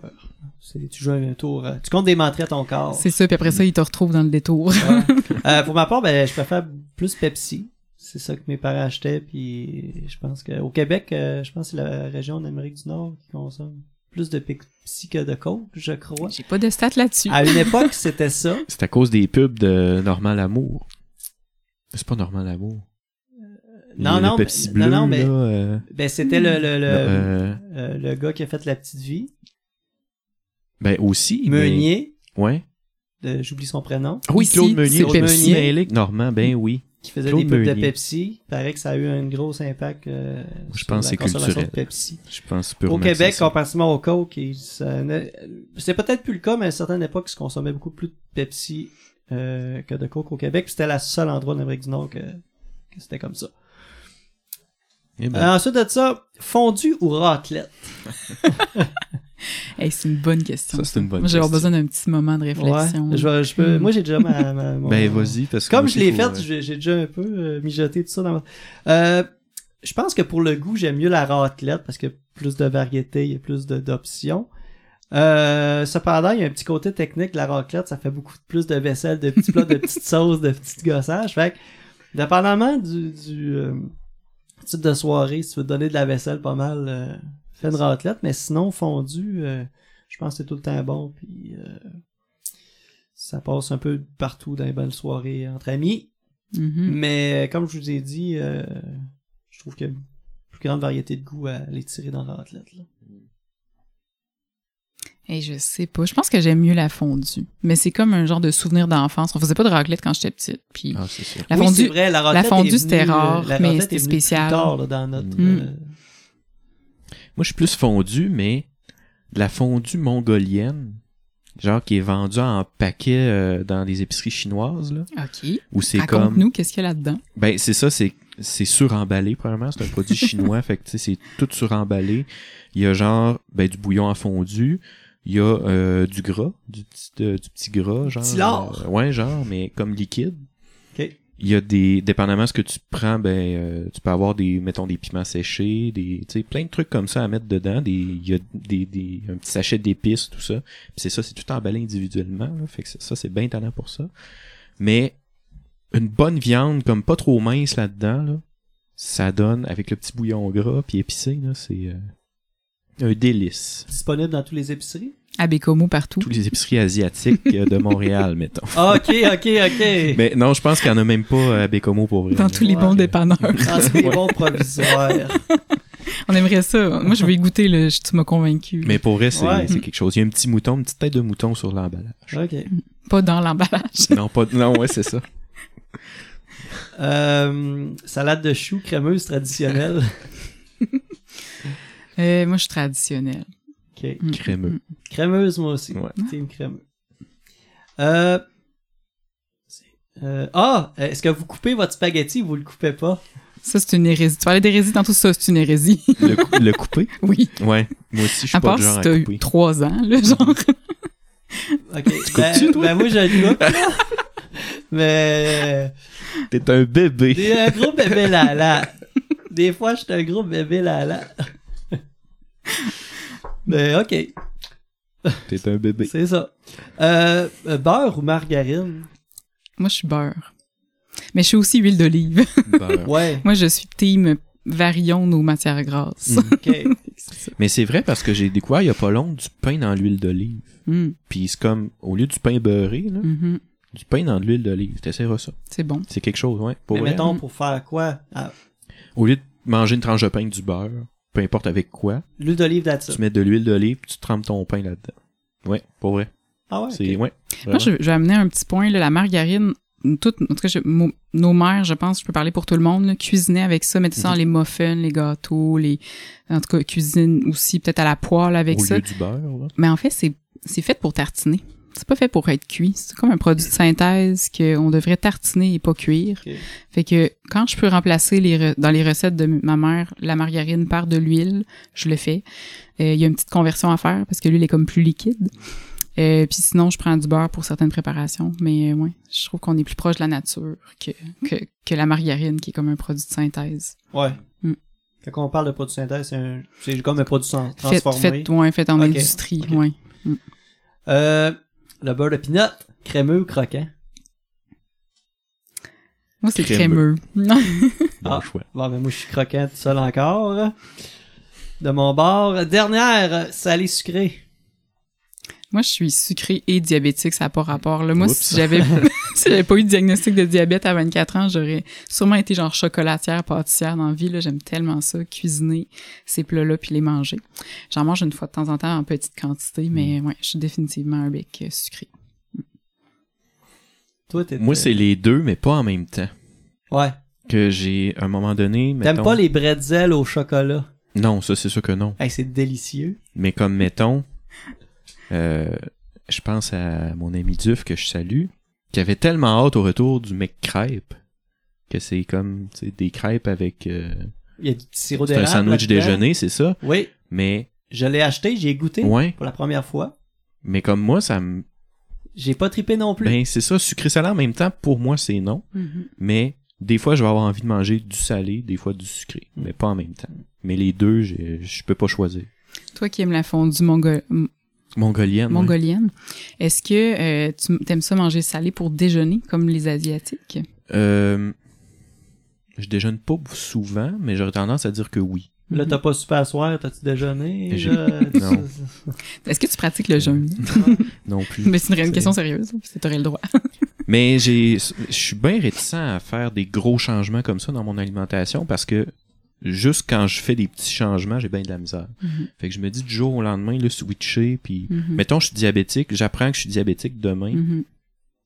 je sais pas ce que je fais. Pour être très honnête là, parce que euh, on en a parlé, puis pour ça prend la volonté quand même. Ouais. là. Puis le fait de dire non à tout ce que tu mangeais puis tout ce que t'aimais, c'est quelque chose de gros quand même. Là. Fait que genre demain, si j'ai un diagnostic de diabète, je sais pas qu'est-ce que je fais. Mhm. Très honnêtement. Moi, je te répondrais pour l'avoir vécu. J'ai eu mon diagnostic Ouais. avant d'être nutritionniste, là. puis je l'ai vécu vraiment comme un- ça a été difficile. C'est Mhm. comme deux ans d'acceptation de la maladie, Ben tout oui, ça. c'est ça. Mais t'apprends à négocier. C'est une maladie qui se négocie bien, mieux que mettons une maladie cœliaque où faut que tu coupes tout le gluten, par exemple. Je trouve que il y a pas d'aliments que tu peux pas manger. Faut juste que tu négocies combien t'en manges, puis quand t'en manges, la fréquence, puis euh, fait que je trouve que c'est comme une des, une des maladies qui est, oui, il y a des restrictions, mais que tu peux toujours Ça gère bien quand Ouais, même. tu peux Mhm. comme tu peux trouver des petits des façons de manger ce que t'aimes puis que ça n'ait pas trop d'impact sur ta glycémie quand tu sais Ouais. bien le faire. Fait que c'est ça. Puis mais en même temps, je, je tiens à dire euh, que euh, un patient qui a pas envie d'avoir un traitement nutritionnel, il, il, il est maître de, de sa vie là. Mhm. Ça, ça se peut que la personne décide de pas suivre les recommandations puis c'est son droit de patient en fait. avec, oui, il y a des conséquences mais Mhm. c'est son droit comme patient de, Ouais, c'est ça. de le faire. Fait que mm. Moi, je suis plus salé. Des J'aime- petits chips. Ouais, j'aime beaucoup plus manger un- des bonnes chips que, mettons, un gâteau. Mais moi, ça va dépendre quand. Parce que, mettons. Je suis pas très dessert. Ah en bon, fait. c'est ça. Ouais, c'est ça. mais une bonne croustarde aux pommes. Ouais, ben ouais. C'est vrai. Ben oui. Mm. Euh, ben, je pense que c'est pas mal tout. Ben Ça oui. fait le tour de l'épisode. On a eu un très long épisode Je pense que c'est-tu le plus long? qui, c'est dans les plus C'est longs. dans les Ça, plus longs. ça, Oui. ça pourrait être le plus Vraiment. long. On- Faut-tu que je m'excuse? Non, c'est le contraire parce non, que c'est ça. Nous autres, on est contents. on est très contents parce que justement, c'est un très long épisode qui a passé très vite. Oui, moi, j'ai rien, j'ai pas vu le temps Donc, passer. C'était agréable, les gars. Merci Oui, ben oui. euh, de votre compagnie. Un deux ans d'attente. Ouais. Ça a valu la peine. Ça a valu. Ben oui. Ça a valu la peine d'attendre voilà. euh, deux ans pour faire un épisode sur la nutrition. Donc, euh, je te remercie encore, euh, Véronique. Oui, Merci merci. de m'avoir invité. Puis, euh, s'il y a des gens qui ont des questions euh, en ligne, ça va me faire plaisir d'y répondre en, en commentaire si euh, C'est parfait. ça exige pas 8 heures de recherche. Gênez-vous pas là-dessus. Euh, Tu veux-tu me monter un programme de nutrition? en commentaire en dessous. Ça. pour euh, ce qui est du podcast, euh, on est dans une année de transition. Je sais pas Oui, on va le dire comme ça. ça. Il y a beaucoup de, de, changements dans nos vies, déménagement, euh, euh, bref, restructuration familiale. Ce qui fait que euh, on va faire probablement un épisode par mois jusqu'à l'automne. Voilà. Après ça, clairement, on va changer de studio. Mhm. Puis Là, rendu là, avec l'évolution de comment tout ça va se dérouler, ben on verra quel plan on va euh, C'est ça. Mais pour l'instant, un épisode par mois. jusqu'au mois de septembre-octobre dans ce C'est point Fait que euh, merci de nous avoir écoutés. Vous pouvez nous suivre sur notre page Facebook, le pilote podcast. Sinon, l'épisode en format audio est disponible. Je vais essayer de m'en rappeler parce que longtemps j'ai pas fait d'épisode. Notre hébergeur, notre hébergeur Balado Québec, on est disponible également sur Spotify, Apple Podcast, Google Podcast et Amazon C'est quoi l'autre Amazon, oui? Music. Amazon Podcast, Amazon Music, je sais pas. C'est la même affaire. Amazon. Faites des recherches. C'est Amazon. Hey, merci. Merci beaucoup. Bonne Bonne soirée. Bye bye.